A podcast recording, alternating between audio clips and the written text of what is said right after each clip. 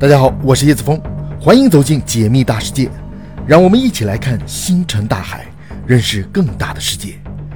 今天我们继续来聊复活节岛。接着，戴教授又发现岛上有很多阴森的地下洞穴，这里似乎曾经是某些部落的要塞。洞穴里充满了各种你想象得到或者你想象不到的骨骼残骸，最大量的除了同类就是老鼠，当然。同类可能是因为战乱，而老鼠则一定是因为饥荒。与此同时，在洞穴的外面，戴教授发现了一些鸟图腾的岩画，还有一些被雕刻成鸟人样子的饥饿雕像。在波人的口述历史中，这一时期岛上发生了宗教革命，有一个新的领袖站了出来，让大家放弃了祖先崇拜，转而开始崇拜鸟图腾。也许他们真的想像飞鸟一样飞出这可怕的孤岛。鸟族领袖还定下规矩，每年各部落都选出一名勇士，勇士们公平竞争，冒着被鲨鱼吞掉的风险，奋力游到海中的一个小岛上，在那上面要找到一颗龙鸟蛋，再游回来。谁最先带回龙鸟蛋，谁就是未来一年的领袖。其他部族必须无条件服从。然而，在地狱中，公平不能当饭吃，这个看似合理的制度也很快就崩溃了。地下洞穴越来越阴森。而地面上那些曾经骄傲的巨石像，也被敌对部落一个个推倒。复活节岛的东波人国度正在崩溃，他们正在向着地狱深处坠落。而就在这个时候，西方人又来了。公元一七二二年的复活节，一支正在太平洋上寻找南方大陆的荷兰船队到达了这里。于是，船长罗文芬把这里叫做复活节岛。罗文芬的航海日志中记载，岛上的巨石像并没有倒塌。但当地的岛民似乎充满了敌意，在紧张中，探险队开枪打死了九名岛民，然后就慌张地逃离。这可能是当地人口中的“鸟人时代”，博人社会正处在崩溃的边缘。到了1774年，英国探险家詹姆斯·库克再次登陆复活节岛，这个时候他看到的石像就几乎已经被全部推倒。专家们估计。第一船东波人是在公元五百年到八百年之间登陆复活节岛的。这样算来，到一七二二年罗文芬看见濒临崩溃的复活节岛时，岛上的天堂国度已经持续了一千年。而当五十二年以后，一七七四年库克船长看到的已经是一个崩溃后的复活节岛，岛上的石像全部被推倒，曾经的天堂坠入了地狱。而地狱就是苦难的终点了吗？显然还没有。一八六二年，两艘奴隶船又来到复活节岛，抓走了一千五百名左右的岛民充当奴隶。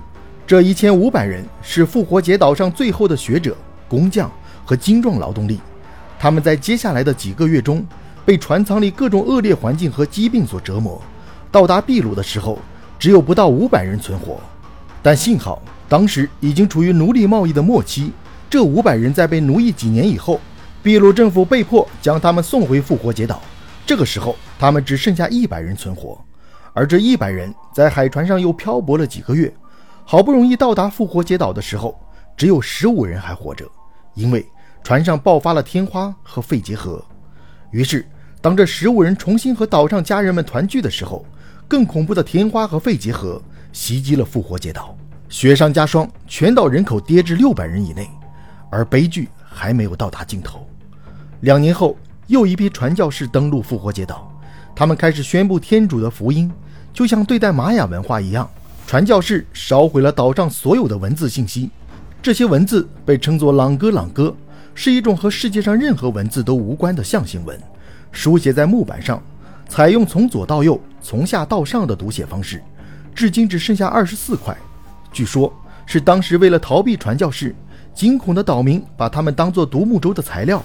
带到海上才得以保存下来，现在已经彻底没人知道上面写着什么内容了，因此我们也只能从戴教授的推测中来还原他们的故事。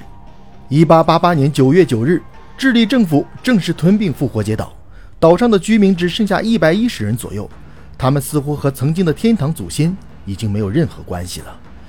一九九四年，智利政府用现代设备把岛上的巨石像重新树立起来，于是。在接下来的几十年中，复活节岛也就慢慢变成了最经典的未解之谜旅游胜地。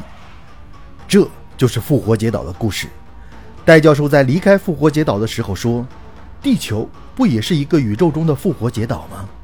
我们的祖先从伊甸园而来，在地球上，我们也曾经有无忧无虑的黄金时代，也曾经或正在爆发着对资源的争夺和对环境的破坏。在石油被挖光以前，我们谁也不知道这会不会就是复活节岛上那一千六百万棵棕榈树。